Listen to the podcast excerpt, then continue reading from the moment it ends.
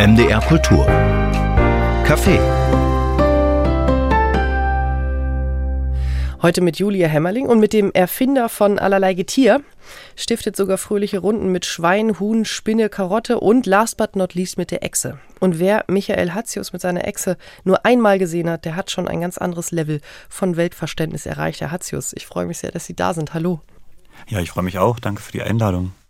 Sie sind 1982 in Ostberlin geboren und Sie sind studierter Diplom-Puppenspieler. An der Ernst Busch haben Sie das studiert. Die Echse ist dann 2009 geboren worden. Die Echse war schon so Ihr Durchbruch, oder? Was war das vorher für ein Leben? Naja, innerhalb unserer äh, Szene oder ich sage jetzt mal, wenn, wenn man als Künstler, glaube ich, kann man immer als Durchbruch auch bezeichnen, wenn man, wenn man davon leben kann.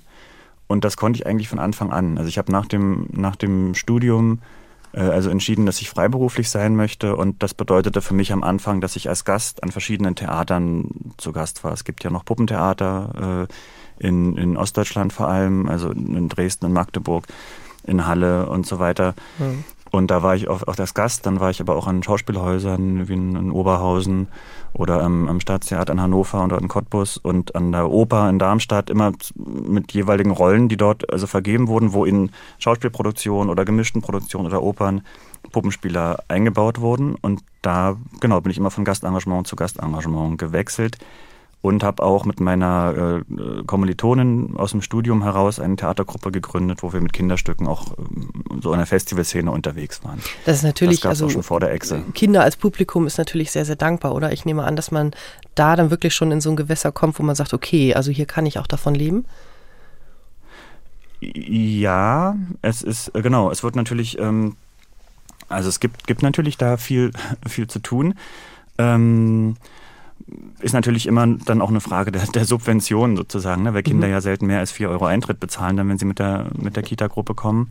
Das heißt, das wird dann immer so funktionieren, dass es wahrscheinlich ähm, städtische Veranstalter gibt oder, oder Kulturveranstalter, die das irgendwie machen. Äh, genau. Und Kinder sind, äh, sind ein dankbares Publikum, aber auch kein, kein einfaches Publikum, weil sie eben ja sehr ungefähr, sie gehen ja nicht nach den Konventionen, sondern sie, wenn sie es doof finden, sagen sie das und, und machen was anderes. Ne? Und äh, machen Erwachsene zwar auch manchmal, aber Kinder machen es eben sehr geräuschintensiv und Kinder machen äh, machen auch, ähm, wie soll ich sagen, die reagieren nicht immer unbedingt, weil sie das lustig finden, sondern sie reagieren, weil die anderen lachen, lachen sie auch. Und dann merken die Letzten irgendwann, ach, jetzt wird gerade gelacht und dann wird noch eine Weile gelacht, einfach weil das jetzt gerade so gemacht wird. Mhm. Und das macht einen ganz anderen Rhythmus im Spiel. Das, das muss man alles ähm, lernen. Ach, da schaukeln sich Sachen vielleicht schneller auf? Genau, schaukeln sich Sachen schneller auf. Mhm. Und äh, ja, Mhm. Und hat sich dann äh, schon so in den Vorjahren der Echse, hat sich da schon so eine Vorstellung von diesem Tier rausgebildet oder war das eigentlich so, eine, so, ein, so ein Hüftschuss? Nein, hat sich kein, also war kein lang, lang angelegter Plan sozusagen, sondern es war eigentlich ein Auftrag für ein Theaterfestival. Die wollten gerne äh, zwei Figuren haben, die dieses Festival kommentieren können. Also, dass man abends immer sich trifft mit den, mit den Leuten, die da gespielt haben und Publikum in so einer Kneipe und dann kommen noch mal zwei Viecher raus, die das den ganzen Tag und die ganzen Produktionen, die gelaufen sind, so ein bisschen durch den Kakao ziehen. Und da haben meine Kollegin und ich zusammen mit den Puppenbauern uns hingesetzt und haben dann gesagt, lass uns doch Tiere machen. Und eins ist so alt und abgegessen, hat alles schon gesehen, ist so ein bisschen der alte, abgefuckte Theaterintendant. Und, und eins ist ganz mm, begeisterungsfähig und ganz frisch so in dieser ganzen Szene. Und da sagten die Puppenbauer dann, dann lass uns doch so ein Leguan machen, so ein Dino, der so ein bisschen äh, so ist und, und ein Papagei, der oh, super, super, alles und so. Und von meine Kollegin und die haben als Duo dann letztlich diese drei Tage auf dem Festival rumimprovisiert. Und das lief eben so gut, dass Leute zu mir kamen und sagten, ey, mit diesem Leguan kannst du eigentlich über alles reden, gar nicht nur über dieses Theaterfestival, sondern der kann über die ganze Welt eigentlich herziehen. Und dann habe ich das probiert und habe dann irgendwann das die Echse genannt und dann war sie da. Ist das für Sie dann so ein Kriterium? Das muss äh, ein, ein Wesen sein, das so viele Türen wie möglich aufmacht, damit Sie sich da ja auch selber ja auch geistig irgendwie austoben können? Nee, also ich gehe überhaupt gar nie konzeptionell oder intellektuell an meine Figuren ran, ähm, sondern ich habe dann die Puppe und, und aus der Puppe entwickle ich letztlich dann den Charakter gucke, wie, wie bewegt sich diese Puppe, was sind da für Bewegungsqualitäten drin, wie könnte eine, eine stimmliche Äußerung sein, sodass sie glaubwürdig ist, aber eben sinnlich nicht, dass ich das vorher festlege, sondern dass ich das äh, versuche zu erspielen, zu probieren, eben die Partitur und dann mir das angucke oder jemanden davor setze, der das mit, mit mir spiegelt, wie, wie das wirkt und dann baut sich aus dem ersten Ton, die das macht, baut sich das erste Wort und daraus vielleicht der erste Satz. Und, und dann entstehen aus mehreren Sätzen, entsteht dann irgendwann ein Charakter und, äh, und dann ist er irgendwie da und dann lässt man den auf die Welt oder auf eine andere Figur los. So arbeite ich eigentlich. Ja, mhm. und dann äh, gab es so eine ganz heiße Phase mit der Echse und zwar 2014, 15 im TV-Format Weltall-Echse Mensch. Fand ich ja grandios. Das war so wie für sie gemacht, mhm. beziehungsweise es war ja für sie von ihnen gemacht, oder? So eine, so eine halbe genau. Impro-Serie eigentlich. Ja, also einerseits, ne, es gab ja äh, so zwei Staffeln und äh, gerade in der zweiten Staffel haben wir das noch mehr, auch diesen Impro-Anteil noch mehr erhöht, indem wir auch gar nicht gesagt haben, wir gehen gar nicht in so eine artifizielle Studiosituation, sondern wir gehen zu Leuten nach Hause. Die Ex ist bei irgendjemanden, bei Dackelzüchtern in Hohenschönhausen oder ja, äh. Ähm, ja und, und, genau, aber da ist die erstmal grundsätzlich in der Sendung, ja, mit, mit bei Privatleuten im Wohnzimmer. Wir, es kommt auch ein Prominenter dazu, also zu den Dackelzüchtern kam dann kam dann Roberto Blanco über über die Terrassentür rein. und dann haben wir Einspieler eben, wo die Echse in Alltagssituationen improvisiert, also wo sie die Rolle des Fahrlehrers einnimmt und tatsächlich auf echte Fahrschüler losgelassen wurde oder wo sie zum Tierarzt geht ähm, oder ins Möbelhaus Möbel verkaufen und äh, genau, und da haben wir einfach laufen lassen und haben dann improvisiert und das ist halt auch das, was mir eigentlich am meisten Freude macht. Das ist natürlich auch das, was Sie im Studium wahrscheinlich in ganz, ganz vielen Aufgaben aus unterschiedlichen Perspektiven geübt haben. Aber muss man auch so sein? Also waren Sie vor dem Studium, äh, waren Sie da auch schon einer, der sich gerne in diese Situation einfach reinbegeben hat und irgendwas daraus verwurstet hat? Ja, absolut. Also ich glaube, man ist es äh, es ist gut so zu sein. Also man, also man kann auch so werden, ne?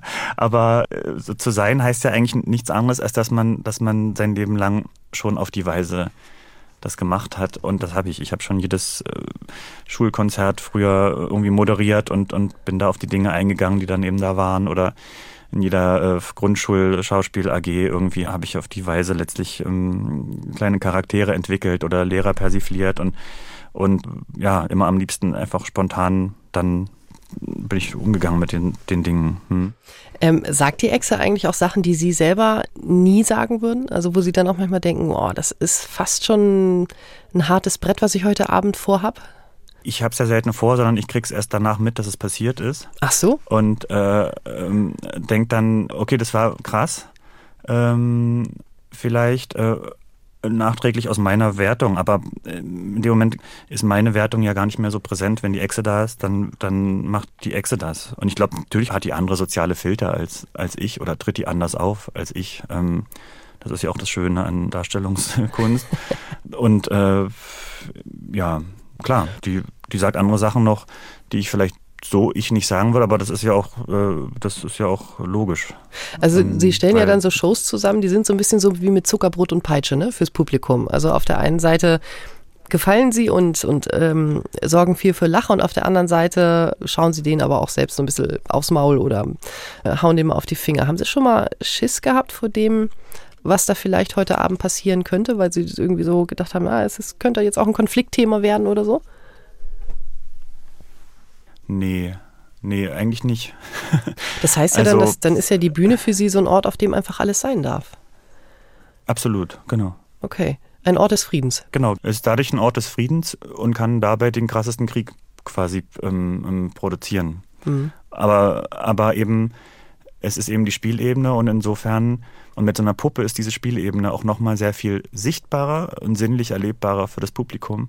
Und dadurch lässt sich das Publikum auch total gut darauf ein. Also ich glaube mittlerweile, dass vieles, was die Exe vielleicht Provokatives sagt oder so, wenn es von, von einem Menschen direkt kommen würde, äh, für die Leute ein viel größerer Affront wäre, als, als dieser, dieser offensichtliche Spielspaß, der trotz aller Ernsthaftigkeit ähm, mit der Puppe sichtbar ist ähm, ja, lassen sich die Leute auf das Spiel mehr ein. Also ich, ich vergleiche das immer mit einem Brettspiel, wo man sagt, beim, beim Mensch ärger dich nicht, es ist ja es ist, für, es ist vielleicht schmerzhaft, aber für alle aushaltbar, wenn man eine Figur von jemand anderem wegwürfelt und dann sagt, du musst wieder auf Start zurück oder ich schmeiß dich jetzt raus, sozusagen, als wenn ich den am Kragen nehmen würde und aus der Tür rausschmeißen, sagen, ich schmeiße dich jetzt raus als Mensch. Dann, das ist eine andere, eine andere Spielvereinbarung und diese Spielvereinbarung lässt genauso viel Wahrheit zu, aber viel mehr Freude dabei. Herr Hatzius, hatten Sie dann nach so einem Auftritt schon mal einen richtigen Shitstorm gehabt? Ja, äh, der erste wirkliche Shitstorm, an den ich mich erinnern kann, ich glaube, da kann ich das Wort noch gar nicht. Ähm, Das war äh, beim, beim ZDF Sommer äh, äh, Fernsehgarten heißt das heißt die Sendung und ich war da äh, eingeladen und äh, und die Send das Thema war also das Thema Tiere und das ist ja alles im Allgemeinen sehr sehr seicht und sehr heiter im Fernsehgarten das ist ja auch richtig so und dann äh, kam die Echse und sagte also beziehungsweise da muss man vorher wissen zu dieser Zeit das ist ungefähr zehn Jahre her da gab es das Vorkommnis, dass, ähm, dass geköpfte Ponys in der Nähe von Krefeld gefunden wurden, Oh Gott. wo, wo jemand nachts also rumgelaufen ist, Ponys geköpft hat und die Köpfe der Ponys vor die Türen der Besitzer gelegt Boah, hat. Und da war brutal. groß in der Bildzeitung und so, Mhm. wer, wer ist das? Und da kam eben raus, das war das war ein 17-jähriges Mädchen, was das gemacht hat. Uiuiui. Äh, Das war kurz vor dem Wochenende, kam das raus. Ein 17-Jähriger läuft also nachts rum, köpft Ponys. Genau. Und die Exe hat das also angesprochen und hat gesagt, ja, es ist zwar alles ganz nett hier, was ihr hier mit den Tieren macht, aber man muss auch gucken, Menschen behandeln Tiere nicht immer gut. Da läuft zum Beispiel eine 17-Jährige gerade rum, köpft Ponys. Und da müssen wir als Medien, aber auch unsere Mitverantwortung sehen. Vermutlich stand in der Bravo Girl drin, dieses Jahr geht der Trend zu kürzeren Ponys. Und genau. ja, funktioniert ja Ich eigentlich. fand das lustig. ja? Äh, funktioniert. Äh, sie lachen. Mhm. Und bei der Probe hat auch der Kameramann gelacht und der Sanitäter. Das waren, glaube ich, die einzigen beiden, die ich da gesehen habe bei der Probe. ja, Sanitäter sind Aber vielleicht auch nochmal anders. Äh, ja, und tatsächlich, genau. Und abends rief dann eben die Redaktion an und sagte, du, wir haben den Tierschützern, und ob das alles so, mh, vielleicht machst du das lieber nicht. Also, mh, und dann sagten sie aber auch den Satz, wir können es dir ja nicht äh, verbieten, aber äh, und ich, und ich, ich war mir so sicher mit diesem Gag, dass ich dachte, das ziehst du durch, so eine Live-Sendung. Mhm. Und, äh, und genau. Und es war aber tatsächlich so, dass dann 6000 Rentner, die da saßen, ähm, erstarrten. Und es fand. Wirklich in dem Moment keiner lustig. Ja. Und, äh, und ich habe dann versucht, das Ganze noch heiter zu retten, indem ich dann dachte, ah, eine kleine Impro hat immer geholfen und man sitzt ja so im Publikum drin und neben mir saß eine ältere Dame mit einer Handtasche mit Fell dran und die Exe nahm das und sagte, oder ist das Ponyfell, waren Sie das vielleicht? So, und die war vollkommen über, äh, zog ihre Handtasche zurück, so wie du Strolch, ne? Und sagte dann etwas später, nachdem sie das rekapituliert hat, die Frage so in mein Ohr rein, natürlich ohne Mikrofon, nicht hörbar für die Leute, sagte sie, aber das ist doch australischer Springbock. Also ja, was ich Das- mega witzig So fand. schreibt sich der Witz schon Genau. selber irgendwie. Und, Schön.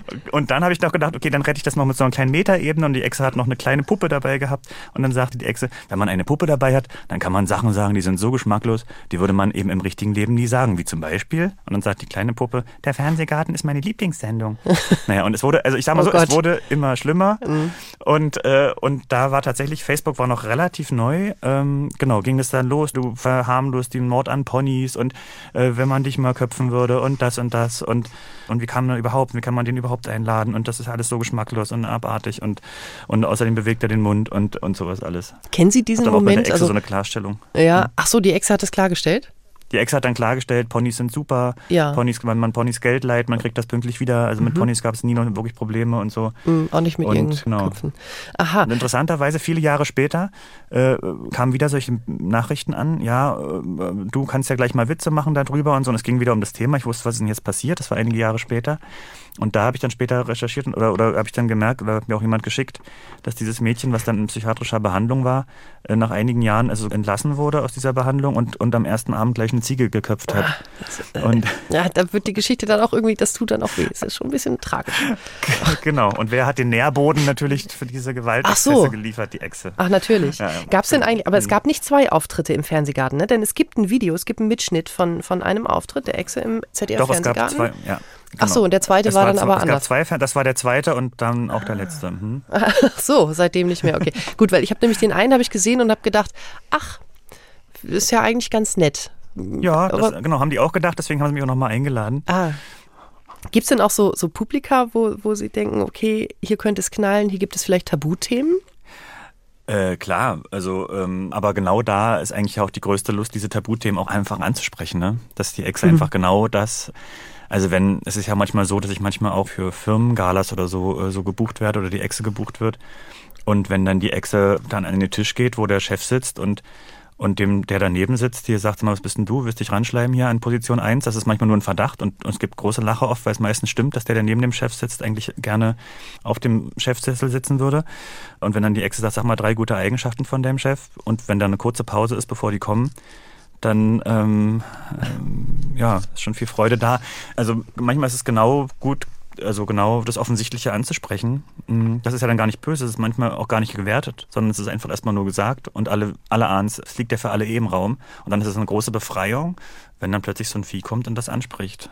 Man wird das ja wohl noch sagen dürfen, ist ja auch so ein Satz, den, den Sie vielleicht auch mit der Echse noch viel, viel eher verwenden dürfen. Also es, ähm, Lisa Ecker zum Beispiel, die wird ja sehr oft mit ihrer, mit ihrer Kunstfigur verwechselt. Also die hatte ja dann auch äh, Schwierigkeiten 2020, da hatte sie irgendwie so einen Auftritt abgesagt, da gab es Proteste gegen sie in Hamburg und sie hatte mhm. dann nachher keine Lust mehr, irgendwie ihre Kunst in den Dienst dieses öffentlichen Aufsehens zu stellen und, und da irgendwie Teil dieser Cancel Culture Debatte zu werden. Das heißt also, die hat man in diesem Moment ganz klar verwechselt mit ihrer Kunstfigur. Das äh, hat sie dann auch nochmal in, in Interviews nochmal verlautbart, dass sie sagt, also die Leute können das irgendwie nicht unterscheiden. Dieses Problem haben sie aber schon auch, wenn sie Shitstorms auf Facebook kriegen. Äh, ich ja, also die, Leu also die Leute nehmen das schon auch ähm, manchmal eins zu eins. Ich glaube eben lange nicht so, so schlimm wie jemand, der als Mensch da steht. Ich sag mal so, ich werde manchmal von Leuten so intuitiv, einfach wenn sie mich erkennen oder so, oh, du bist ja die Echse und so, ne? Also so angesprochen irgendwie. Was ich oft nicht so schön finde, weil ich eben, ich bin nicht die Echse so, ne? Und Leute, die jetzt meinetwegen meinen ganzen Abend gesehen haben äh, und danach zur Autogrammstunde kommen, die würden im Leben nicht darauf kommen, äh, zu sagen, na, Echse, so, sondern die haben genau gesehen, was da für eine Bandbreite an Figuren waren und dass es dann noch was anderes gibt, was irgendwo dahinter steht und was irgendwie ich bin. Und äh, ähm, insofern, aber trotzdem, äh, ja, ich kann mich erinnern, ich war einmal bei euch im MDR bei Riverboat und da war David Garrett und äh, da war erst die Echse. Ne, wir hatten das so gemacht, dass erst die Echse in der Talkshow ist und danach lege ich die Echse ab und dann bin ja. ich da und dann kann man mit mir reden. Und, der, und die Echse hat natürlich sich exig verhalten. Die hatte die Füße auf den Tisch gelegt und hat bei dem anderen, der da sein Buch vorgestellt hat, irgendwie eine Seite rausgenommen und hat irgendwie äh, rumge, rumgegraben an der Moderatorin und so. Und und als dann ich da war, da war der David Garrett völlig aus dem Häuschen und sagte, Mensch, das ist ja so krass, dass du ganz anders bist. Und ich habe gedacht, was ist das für ein Arsch? Und jetzt ist der aber so äh, nett und so. Und ja, da hat es mich total gewundert, ja, weil gerade jemand, der selber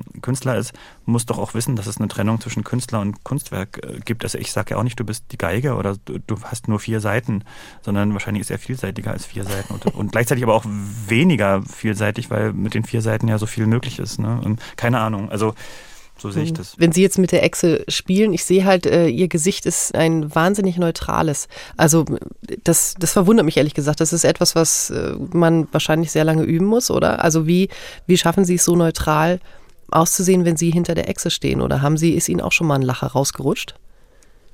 Unbedingt. Also manchmal kommen ja Sachen vom Publikum, wo ich dann einfach selber nicht mehr kann. Also wo ich das so, also ich hatte erst letzte Woche einen Auftritt, ähm, da war äh, ein Chefarzt auf der Bühne, also da kam ein ganz feiner Mann auf die Bühne und, und die Ex sagte, oh, du bist doch mindestens Traumschiffkapitän oder Chefarzt. Und dann hatte der gesagt, er ist wirklich Chefarzt und zwar Chefarzt für, für ähm, psychosomatische Medizin.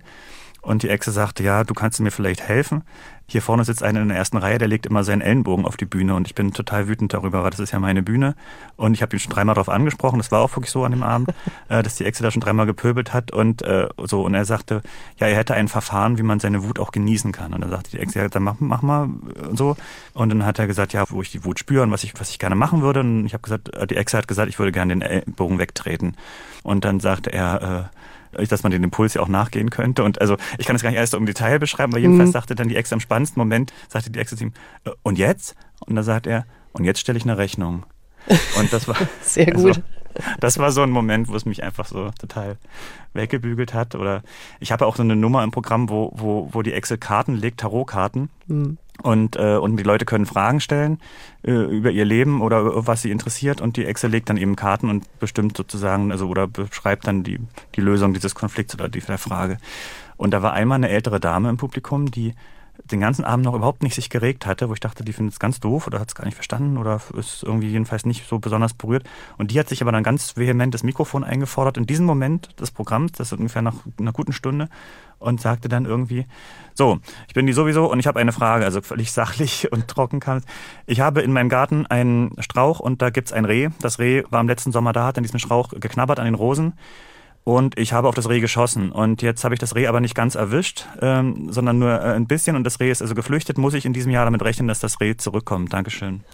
Und das war in dieser Abgeklärtheit war das auch so ein Moment, wo ich einfach Also wo es mich dann echt hinten weggeledert hat. So. Und das ist ja auch schön für die Leute zu merken, dass, also, dass ich da, also das, naja, das ist eben auch mich berührt. Hm. Puppenspieler, Comedian Michael Hatzius heute zu Gast beim MDR Kulturcafé. Herr Hatzius, ähm, ich frage mich manchmal auch so ein bisschen nach, nach dem Motor für, für Kreativität oder eben jetzt in diesem Falle vielleicht nach dem Motor für die Echse.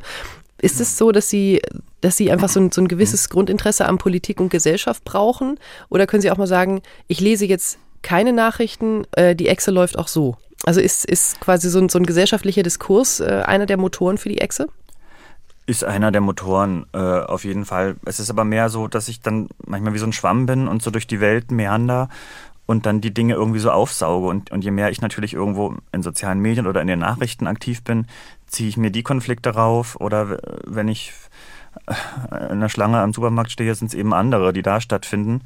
Und die Echse ventiliert ja letztlich das gesamte menschliche Verhalten, was in der Politik genauso wie in der Supermarktkasse irgendwo zu finden ist. Haben Sie sich schon mal dabei erwischt, dass Sie irgendwo hingehen, wo Sie sagen, also hier äh, geht die Luzi ab, hier gehe ich immer mal hin, wenn ich Anregung brauche?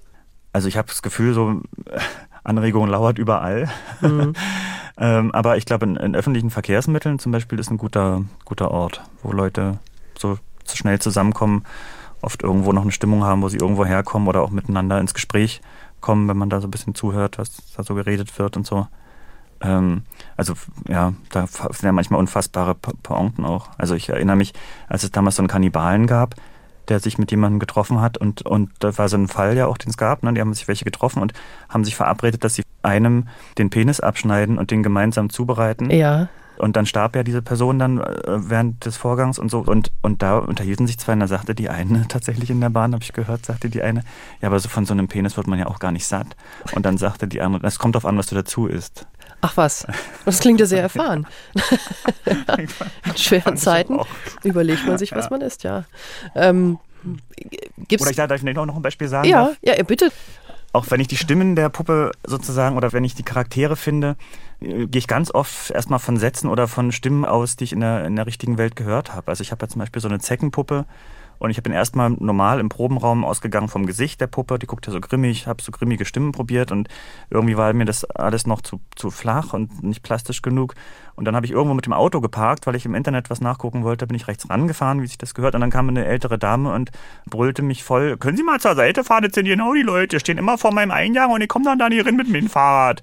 Und ich dachte, das ist ja fantastisch. Und dann bin ich sofort zum Proberaum und habe das probiert, dass die Zecke, das sind die Leute, das ist ja alle. Und, und sofort war dieser Charakter irgendwie da und das passte plötzlich auch zu dem grimmigen Gesicht, aber auf eine ganz andere Art, als ich das erstmal vermutete, eins zu eins. So. Sind Sie dann in so, dem Moment so schuld? ich die Sachen auf. Sind Sie dann zu dieser Frau in dem Moment schuldbewusst oder fangen Sie an zu lachen? Ich lache an dem Moment, ich muss dann sofort bei sowas lachen. Ja. Das ist auch Was manchmal die Leute auch irritiert, aber ja. ähm, werden Sie eigentlich mittlerweile so in den öffentlichen Verkehrsmitteln entdeckt oder ähm, erkannt? wenn das jetzt so eine wichtige Quelle ist, könnte es ja auch mal passieren, dass jemand sagt, ach klar, das ist ja der Typ mit der Echse, jetzt sage ich lieber nichts. Äh, nee, ich glaube, die denken, das ist der Typ mit der Echse, dann sage ich jetzt mal was. Ach so. also, äh, also ich werde schon ab und zu angesprochen. Ich glaube lange nicht so viel wie die Kollegen, die sozusagen mit ihrem Gesicht vor allem prominent sind. Ähm, ich glaube, viele Leute kennen die Echse, wissen aber überhaupt nicht, Michael hat es oder könnten jetzt mein Gesicht so richtig zuordnen. Manchmal wird es auch fehl zugeordnet, das habe ich auch schon gehört. Ah, das ist jemand, den kenne ich. Ja, das ist so ein Kommissar, hat mal jemand gesagt. Ach so. Habe ich mal so stehen lassen, fand ich gar nicht so schlecht. Ne? Das, Nö, klar. das Fernsehkommissar ist ja auch okay. So, ne? Gibt es eigentlich auch so ein, äh, so ein lachendes Publikum, was Ihnen mal unangenehm war? Also mir ist äh, in den sozialen Medien ist mir ein Video aufgefallen von den beiden Schweinen, die Sie haben, ähm, Steffi und Thomas wo sie einfach nur diese. Thorsten. Ach, Thorsten, ja, genau. Wo sie diese mhm. Puppen einfach hinstellen und die Leute fangen schon an zu lachen und es ist fast schon egal, was die machen. Die Leute lachen. Ja. Ähm, wie fühlt ja. sich das für Sie an? Das ist wirklich crazy. Das, das gibt es tatsächlich, dass diese Puppen so intensiv auf die Leute wirken, dass sie ja einfach schon aus dem Häuschen sind, bevor sozusagen, wenn, wenn man so will, der erste inhaltliche Punkt gefallen ist oder so. Das ist äh, erstmal ist es natürlich cool und manchmal aber manchmal, äh, ja, man ist ja immer aufgerufen, mit den Energien der Leute dann zu spielen. Und wenn sie absolut aufgedreht sind, sie auch wieder so ein bisschen zusammenzuholen, dass man sozusagen so ein bisschen in Anführungsstrichen vorwärts kommt mit, mit, dem Inhaltlichen. Und andererseits, wenn sie aber auch gar nicht reagieren, das ist ja der viel schlimmere Fall, äh, dass sie scheinbar nichts damit anfangen können, sie dann irgendwie zu begeistern. Das ist ja andersrum genauso die Aufgabe. Also das ist jeden Abend immer wieder auszutarieren. Das ist ja sicherlich auch nicht so ganz einfach, wenn ein Publikum irgendwie einfach äh, permanent lacht. Also wenn die die ganze Zeit auf so einem ganz hohen Energielevel sind und sie im Prinzip machen können, was sie wollen. Ja, aber es ist nicht das schlechteste Gefühl, muss ich sagen. Okay, also, also- ich meine, also Lachen ist ja eine große freudvolle, also wenn es ernst, also wenn es wirklich, ne, also wenn es nicht ein Lachen ist, was zeigen will, hahaha, ich bin jetzt hier und seht mich alle, wie ich mich unterhalten lasse, sondern wenn es wirklich ein, also wirklich aus tiefsten Seele kommt, dann ist es ja nie falsch oder dann ist es doch äh, wunderbar, also wenn man das auslösen kann. Na, ich könnte mir vorstellen, dass man da manchmal da auch sitzt und denkt so, ach so, ihr wollt eigentlich nur meinen Körper. Das ist eigentlich völlig egal, was ich jetzt hier für einen Inhalt bringe. Ist aber okay, die haben mir den Eintritt bezahlt. also, äh, äh, wenn, wenn sie sich gut fühlen, dann ist doch wunderbar. Und ich kann mich an einen Auftritt erinnern, im, damals im Quatsch Comedy Club in Hamburg, wo die Exe also rauskam und wirklich in der ersten Reihe eine Frau richtig, richtig zusammengebrochen ist vor Lachen. Die nur, und man hat, das löst natürlich dann im, im ganzen Raum Freude aus. Und die Exe sagt, "Oh, was ist denn los? Geht hin, was ist denn los? Es ist so witzig. Es ist so witzig. So, und dann die Exe sagte so, naja, gucken Sie mal, das ist natürlich auch immer eine Gefahr, ne? wenn man in so Comedy-Shows geht, dann kann es immer passieren, dass auch ein bisschen witzig ist. Und ich meine, Sie, Sie haben schon den Moderator heute Abend gesehen, ne? wir versuchen nun wirklich alles, damit es nicht witzig ist. Aber wenn das jetzt passiert, ihr könnt ja mal so machen, ich fange einfach an mit der Nummer und Sie sagen einfach, wenn es zu witzig ist, das, das wegen der Luft, ne? Ja, ja, okay.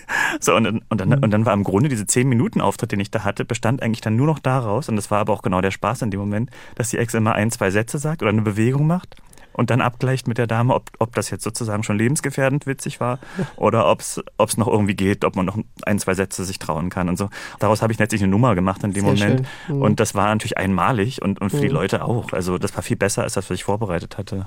Der krasse Bruch dazu war wahrscheinlich dann irgendwie so der eine oder andere Fernsehauftritt während der Corona-Pandemie und ich selber kann mich noch daran erinnern, Sie haben mit diesen Quietscheentchen so einen Sketch gemacht und der hat mir damals total geholfen. Es hat mir wirklich äh, beigebracht, okay, ähm, nimm's mal ein bisschen locker.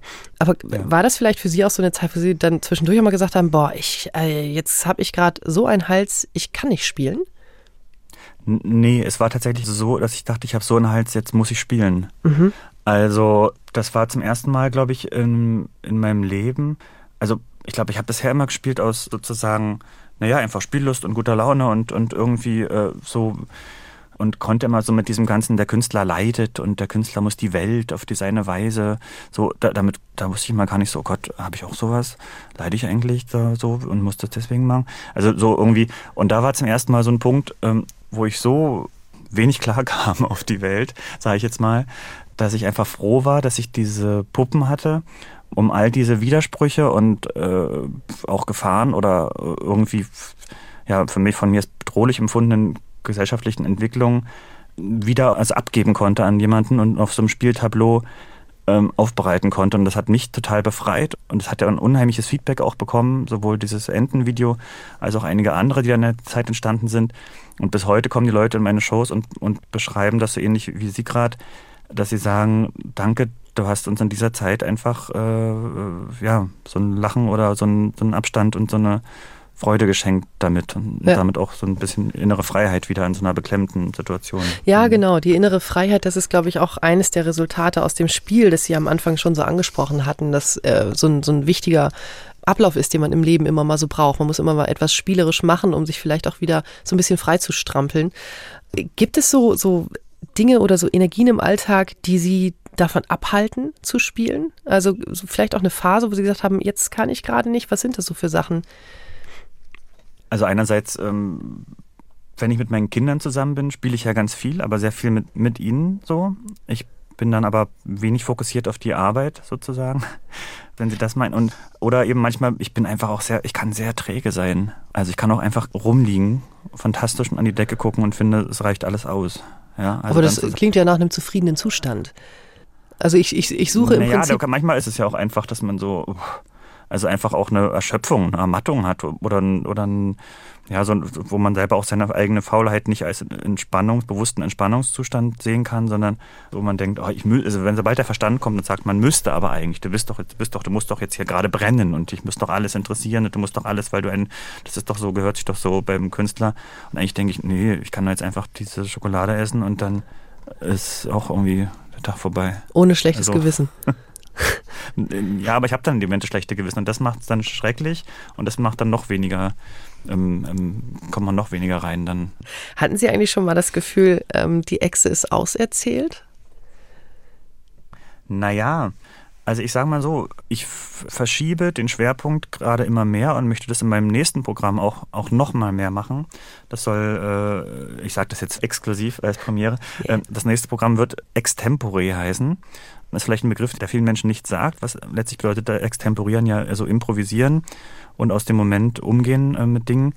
Und ich werde noch viel mehr den Fokus aufs Publikum setzen weil genau das auch, also nicht nur deswegen war, aber es ist auch ein angenehmer Effekt, ist, dass es genau dieses Problem des Auserzählten löst. Klar könnte man auch noch wieder eine Geschichte erzählen, wo die Exe in der Historie unterwegs war oder so, ne? Ähm, aber äh, viel interessanter ist ja gerade an so einem Live-Abend, wenn die Leute mit ihren Themen kommen oder ihren Anliegen und die Exe dann also mit den Leuten gemeinsam diesen Abend entwickelt. Dadurch wird es sich nie auserzählen, weil es immer die Themen der Menschen sind, die sie gerade haben. Und da haben Sie offenbar ein ganz großes äh, Vertrauen dazu, dass sich diese Themen auch nicht wiederholen.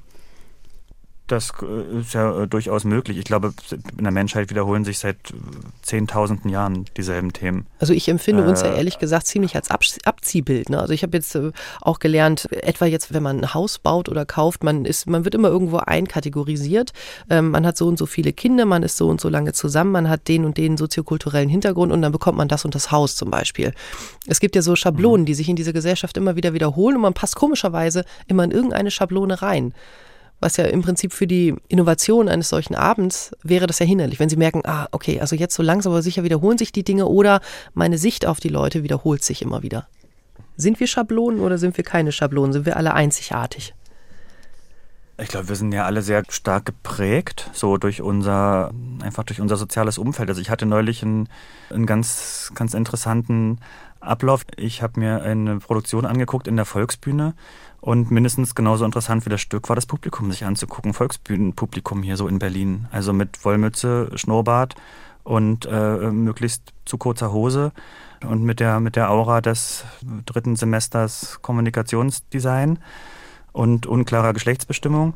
Und danach wollte ich noch die zweite Halbzeit der Fußball-WM mir anschauen, ähm, weil wahrscheinlich dort in diesem Umfeld viel ähm, Boykott läuft. Muss ich dann so ein bisschen weitergehen Richtung Alexanderplatz, bis ich in so einer Sportsbar war, wo das also lief. Und, äh, und da waren eben die totalen, wie soll ich sagen, die totalen aufgetusten, operierten Mädels und die V-förmigen, kurzgeschorenen coolen Typen dazu und, und dann lief da so eine elektronische Musik und alle aßen riesige Nackensteaks und, also, und sahen aber auch alle gleich aus, auf, mhm. auf so eine Art. Ne? Mhm. Und das war wirklich, das war ein 200 Meter Fußweg, wo man wirklich dachte, ich bin aus einer Welt in eine komplett andere Welt gerade reingekommen, wo alle auch wieder ihre Codes und ihr, ihr, ihr, ihr Aussehen haben. Das ist schon die soziale Prägung und nichtsdestotrotz macht uns ja alle das Gleiche aus. Äh, und, und, unser Denken, unser, unser Fühlen und, und unsere Bedürfnisse, die sind doch, glaube ich, überall gleich, ob du dann Bundeskanzler bist oder sonst wer. Ähm, und egal welche Hautfarbe du hast und egal wo du wohnst auf der Welt, und, und ich glaube, dieses Verbindende zu finden und genau das auch, sich darüber zu freuen und, und auch darüber lachen zu können, und das ist ja seit Jahrhunderten, seit Jahrtausenden, wenn man in die Literatur reinguckt, sind es doch immer die gleichen Konflikte und immer die gleichen. Und wieder ist jemand eifersüchtig und wieder hat jemand Macht, Hunger und natürlich wiederholt sich das immer. Alles, alles wiederholt sich immer. Wenn wir das ausschließen wollen, dann man, muss man Theater zumachen, weil Theater sich ja seit Jahrhunderten mit immer demselben befasst, äh, diesen Konflikten. Ich glaube, da gibt es sogar eine gezählte Anzahl. Es gibt so und so viele Grundkonflikte und das sind sie alle. Ja, die und sie wiederholen sich ständig. Ja. Michael Hatzius, wir picken uns jetzt mal das Beispiel des Programm Exoterik raus. Sie spielen das jetzt schon seit einer ganzen Weile und auch im Jahr 2023 sind jetzt schon wieder einige äh, Shows mit Exoterik anberaumt. Wie unterschiedlich fallen die aus von Ort zu Ort? Also wie viel Prozent ist sozusagen mhm. der Kern von Exoterik und wie viel Prozent kommt dann irgendwie dazu oder ergibt sich an dem Abend? Also ich sag mal, ähm, also die Programmpunkte, die stehen alle, die sind auch überall sozusagen die, die gleichen. Und dann gibt es eben, ich sage jetzt mal 60 Prozent sind also äh, quasi ähm, Auftritte, Monologe, Dialoge der Figuren, die auch überall dieselben Dialoge inhaltlich sind. Und dann gibt es so, ich sage jetzt mal 40 Prozent der Dinge ergeben sich im Spielaustausch mit dem Publikum würde ich sagen. Also wo die Echse entweder direkt durchs Publikum läuft oder es gibt eine Nummer, da geht es um Wiedergeburt, es geht um Spiritualität in dem Programm und ein, eins beschäftigt sich mit Wiedergeburt und das bedeutet letztlich, jemand aus dem Publikum kann auf die Bühne kommen, kann sich aus verschiedenen Puppen eine Puppe aussuchen und sich selber mal reinfühlen, wie es wäre, in so einem anderen Körper zu sein. Das hat natürlich viel humoristische Fallhöhe, weil Menschen im Allgemeinen ja nicht zu Puppen greifen oder ihre Stimme verstellen sonst oder so Sachen machen. Und die leitet das dann an, spricht natürlich auch mit dem Menschen über seine Biografie und so. Und das ist natürlich dann, wie soll ich sagen, der Spielanlass steht. Ne? Ein Mensch, der das sonst nicht macht, fühlt sich in so eine Puppe ein. Aber was dann inhaltlich passiert, ist natürlich frei, hängt von dem Menschen ab, der auf der Bühne ist oder das Tarot genauso. 40 hm. Prozent Freiheit, die Sie sich da so pro Show ungefähr gönnen. Äh, ich habe jetzt mal gezählt auf Ihrem Terminplan. Es sind etwa 40 Termine, die für 2023 schon so feststehen. Ist das viel oder ist das wenig? Ich kann es nicht einschätzen. Also das ist an sich ähm, an sich wenig. Ich habe im Allgemeinen immer so zwischen 80 und 130 Shows gespielt pro Jahr. Da kommt auch noch was dazu. Also der Tourplan wird ja auch immer zu aktualisiert und angepasst. Es gibt nur gerade eine Umstellung, sozusagen eine Umstrukturierung in meinem privaten Leben, weil ich nach der Trennung von der Mutter meiner Kinder jetzt sozusagen immer eine Woche meine Kinder habe und auch dann ganz für meine Kinder da sein möchte. Und deswegen mein ganzes Touren quasi nur noch jede zweite Woche stattfindet. Also ich bin eine Woche bei den Kindern und dann bin ich eine Woche auf Tour. So ja. wechselt sich dann mein Leben ab. Das klingt ja auch nach einem krassen Wechsel. Und äh, Extempore, Sie haben es eben schon äh, angesprochen, ist also noch mehr Impro, noch mehr Situationskomik. Das heißt ja, gerade wenn ich jetzt so äh, höre, was bei Ihnen so los ist, man muss ja innerlich im Prinzip dann dafür auch einigermaßen gewappnet sein, weil man sich nicht einfach nur ja. auf Dialoge verlassen kann, die dann da jetzt stattfinden. Wie halten Sie sich fit? Also genau, das ist tatsächlich dann die Aufgabe. Das ist sozusagen man hat weniger Vorbereitungsstress in Anführungsstrichen, aber in dem Moment gilt es eben dann wirklich voll da zu sein. Und ich versuche viel draußen spazieren zu gehen oder, oder joggen zu gehen und mich zu stretchen, irgendwie bestenfalls jeden Tag. Ähm, da gibt es jetzt zum Glück auf YouTube auch schöne Angebote, wo einen Menschen da anleiten. Und äh, was ich also im Hotel und überall machen kann, also dass ich dehnbar bleibe, sage ich jetzt mal. Ne? Das körperlich und auch geistig spielt es ja miteinander zusammen. Und eben auch in dem Moment vor der Show nehme ich mir immer eine Stunde Zeit, also komplett also runter, also eine Mischung aus runter und hochkommen, ne? Also sich warm machen, körperlich, stimmlich, mental und dann, was letztlich bedeutet, wirklich komplett loszulassen. Alle Konzepte, alles, äh, was das Ego will, gut sein oder lustig sein oder so, alles komplett äh, zu verabschieden und sich nur noch zu verbinden mit der Puppe und mit dem Publikum und dann und dann entsteht auch diese, was Sie beschrieben haben, Neutralität in meinem Gesicht heißt ja letztlich auch, dass ich mich einfach rausgenommen habe äh, innerlich. Ich schalte mich ab und dann läuft das vom Universum irgendwie noch als Rohr sozusagen durch mich durch in dieses in die Puppe rein und die macht das dann. Und dann sitze ich dahinter und freue mich, wenn das funktioniert. Und, und meine Aufgabe ist dann nur noch, mich möglichst zurückzunehmen, dass ich mich nicht zu sehr einmische. Weil wenn ich mich einmische, weil ich zum Beispiel will, dass es besonders äh, gut läuft oder so, dann wird es immer schlimmer und dann stimmt es nicht mehr richtig. Dann verliert es oft das Maß. Wow, viel Fingerspitzengefühl. Ich freue mich auf jeden Fall auf ein neues Jahr mit der Echse und äh, wünsche Ihnen alles Gute, gutes Gleichgewicht und vor allem gute Shows. Und vielen, vielen, vielen Dank für Ihre Zeit. Dankeschön. Ja, danke auch für die Einladung. Das war das MDR Kulturcafé mit Michael Hatzius, mit dem Vater der Echse, kann man so sagen, aber auch dem Vater von vielem anderen Getier. Mein Name ist Julia Hemmerling. Ich danke Ihnen sehr fürs Zuhören. Tschüss, machen Sie es gut.